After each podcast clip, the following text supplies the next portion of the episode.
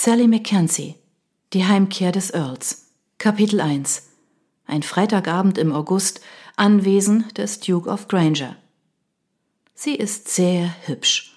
Harry Graham, der Earl of Darrow, stand im Musikzimmer des Dukes of Granger und hörte zu, wie Lady Susan Palmer, die Tochter des Earls of Langley, irgendetwas erzählte. Ah, ein Kleid, das sie während der Saison auf einem Ball möglicherweise Lady Nortons gesehen hatte?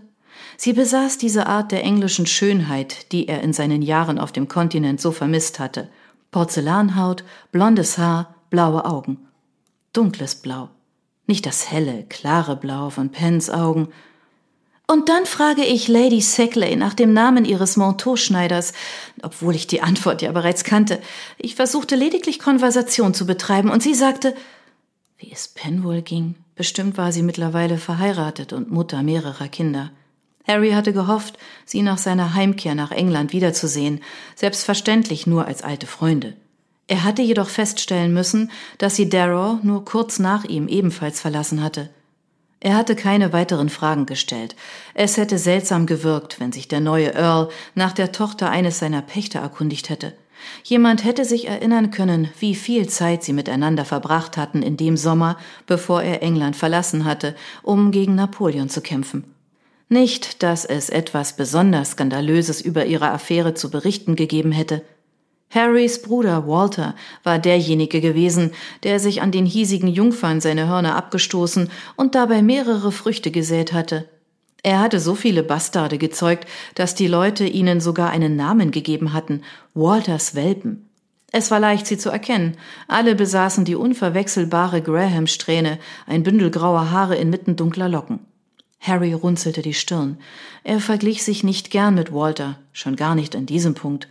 Er hatte nicht wie ein Mönch gelebt, aber er hoffte, seine Gespielinnen mit mehr Respekt behandelt zu haben als Walter. Zumindest war er stets vorsichtig genug gewesen, ihnen kein Kind zu schenken. Walter war nicht der Einzige gewesen, der den Betten der Jungfern und denen von deren Müttern regelmäßig einen Besuch abgestattet hatte. Felix, der Sohn des Schmieds, war mit ihm in einen harten Wettbewerb getreten. Es war sogar so schlimm gewesen, dass in viel zu vielen Fällen niemand, nicht einmal die Kindsmutter mehr gewusst hatte, welcher Mann nun denn der Vater des Kindes war, bis sich schließlich die Graham-Strähne gezeigt hatte. Für alle Beteiligten war es besser, wenn Felix der Vater war. Wenn ein Ehemann involviert war, dann war die Wahrscheinlichkeit groß, dass der Mann so nie herausfinden würde, betrogen worden zu sein. Harry hatte noch viel zu lebhafte Erinnerungen an die Zeit, als einer der Pächter mit einer Mistgabel in der Hand auf der Suche nach seinem Bruder gewesen war. Üblicherweise kam die Graham-Strähne zum Vorschein, wenn das Kind zwei oder drei Jahre alt war, aber beim erstgeborenen Sohn dieses Mannes hatten sich die silbernen Haare erst nach seinem zehnten Geburtstag gezeigt. Genau, ich bin so froh, dass ihr mir zustimmt, Lord Darrow. Harrys Aufmerksamkeit richtete sich wieder auf Lady Susan. Großer Gott, er hatte keine Ahnung, was sie vor sich hingeplappert hatte. Er hatte den Anschluss verloren. Bei seiner Arbeit für die Krone hatte er seine Umgebung nie so sehr aus dem Blick verloren. Er musste sich wieder auf das Wesentliche konzentrieren. Schließlich hatte er seiner Mutter versprochen, um die Hand dieser Frau anzuhalten. Er plante ihr die Frage noch an diesem Abend zu stellen. Lady Susan lachte. Ehrlich gesagt war ich beeindruckt, dass Madame Merchant Marchand, korrigierte Harry und sprach den Namen dabei mit französischer Betonung aus. Offenbar ließ sie sich immer noch über Kleider aus.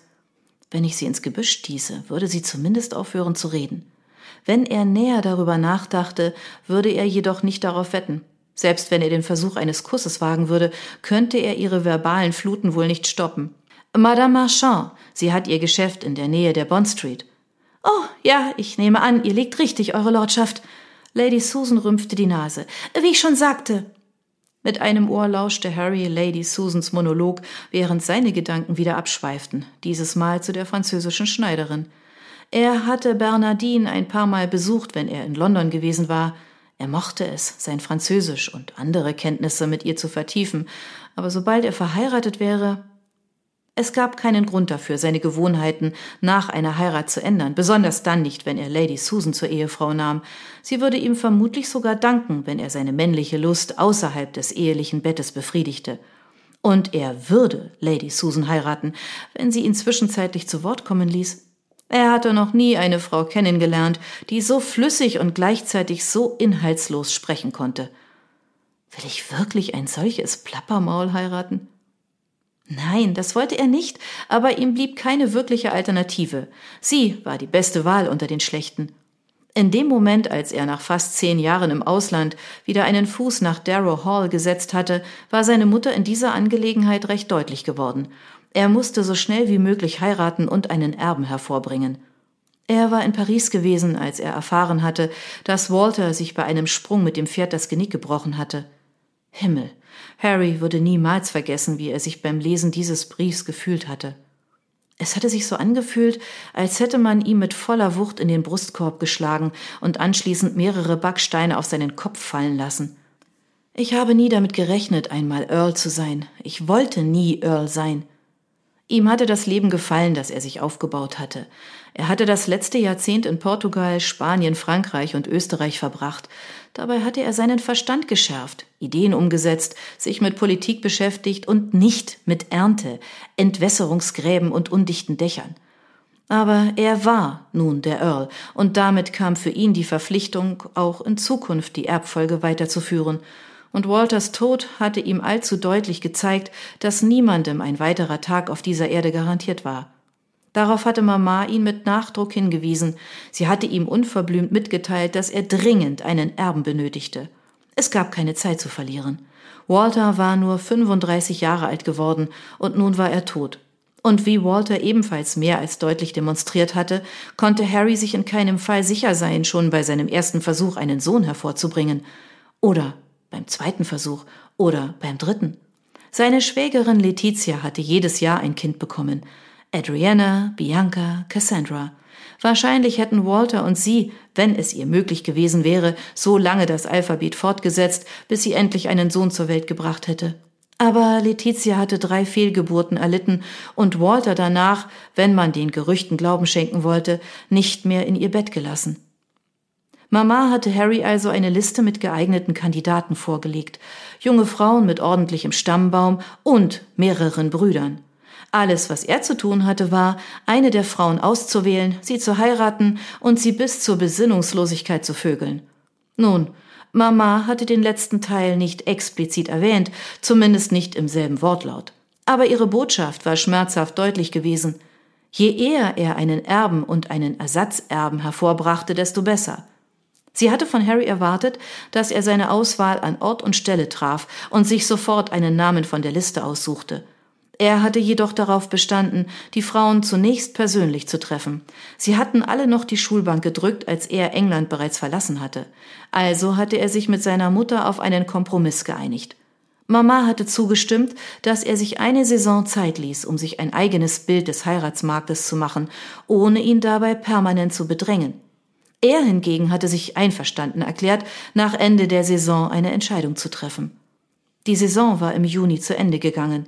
Er hatte keine einzige Frau kennengelernt, die sein Herz oder zumindest seine tiefer liegenden Körperteile nach einer engeren Beziehung hatte streben lassen.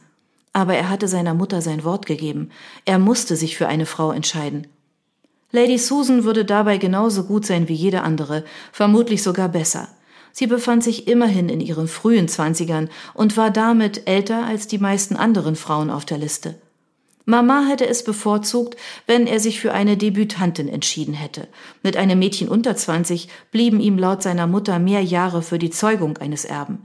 Er konnte jedoch den Gedanken daran, mit einem halben Kind ins Bett zu steigen, nicht ertragen. Und da Lady Susan, soweit er das beurteilen konnte, keinerlei leidenschaftliche Gefühle für ihn hegte, würde sie seine fehlende Anziehung ihr gegenüber nicht kränken. Harry hoffte lediglich, dass ihr unaufhörliches Geplapper ihn nicht taub werden ließ. Zumindest war sie hübsch anzuschauen. Und Darrow Hall war ein weitläufiges Anwesen. Es würde nicht schwer werden, ihr dort aus dem Weg zu gehen. Und wenn er in London war, konnte er seine gesamte Zeit in seinen Clubs verbringen, abgesehen von den Pflichtterminen für die gemeinsame Zeit im ehelichen Bett. Mit etwas Glück würde er sie in ihrer Hochzeitsnacht schwängern und die ersten beiden Kinder würden Söhne werden. Lady Susans Ausführungen über Mode schienen kein Ende zu nehmen, aber die Zeit lief unerbittlich weiter. Harry konnte spüren, wie die Blicke seiner Mutter und seiner Schwägerin Löcher in seinen Rücken bohrten. Es war der letzte Tag des Hausempfangs. Von ihm wurde erwartet, die Frau zu einem Spaziergang durch den Garten einzuladen, wo er ihr vermutlich einen Kuss stehlen und herausfinden würde, ob sie zustimmte, dass er bei ihrem Vater um ihre Hand anhielt. Selbstverständlich würde sie zustimmen. Sie wäre nicht auf diesem verdammten Empfang erschienen, wenn es anders wäre. Ihr Vater saß vermutlich in irgendeinem der Zimmer und wartete bereits auf Harrys Erscheinen. Sein Magen drehte sich um, und er nahm einen großen Schluck Brandy. Während des Krieges hatte er schon vor viel größeren Herausforderungen gestanden. Zumindest würde er bei ihrem Ausflug in den Garten nicht sterben, es sei denn, er ertrank in ihrem nicht enden wollenden Schwall an Worten. Je früher Harry heiratete und einen Sohn zeugte, desto früher bekam er sein Leben zurück. Er war nicht auf der Suche nach einer Liebesheirat. Verdammt, er würde die Liebe nicht einmal erkennen, wenn sie direkt vor ihm stünde. Was ich mit Penn erlebt habe, fühlte sich sehr wie die Liebe an. Ha, er war erst 18 gewesen. Was hatte er damals schon von der Liebe gewusst? Nichts. Er hatte ausschließlich Lust verspürt. Reine, lupenreine und pure Lust. Diese Verbindung mit Lady Susan würde eine typische Vernunftehe werden. Eine geschäftliche Vereinbarung. Ein Titel, Ansehen und Reichtum im Austausch gegen ein oder zwei Söhne. So etwas gehörte nun mal dazu. Sobald seine Ehefrau, sobald Lady Susan ihren Teil der Abmachung erfüllt hatte, konnte sie, solange sie dabei besonders vorsichtig vorging, ihre eigenen Wege gehen. Harry hoffte lediglich, in der Zeugung eines Erben effizienter zu sein als Walter. Er straffte die Schultern, metaphorisch gesprochen. Es hatte keinen Zweck, das Unvermeidbare noch weiter hinauszuzögern. Er öffnete den Mund, um die Worte auszusprechen, die sein Schicksal besiegeln würden. Und dann erhellte ein Blitz den Raum, gefolgt von einem lauten Donnergrollen und einem sintflutartig einsetzenden Platzregen. Gott hatte ihn gerettet. An diesem Abend würde es keinen Spaziergang durch den Garten geben. Der Allmächtige hatte es sogar geschafft, Lady Susans Redefluss zu unterbrechen.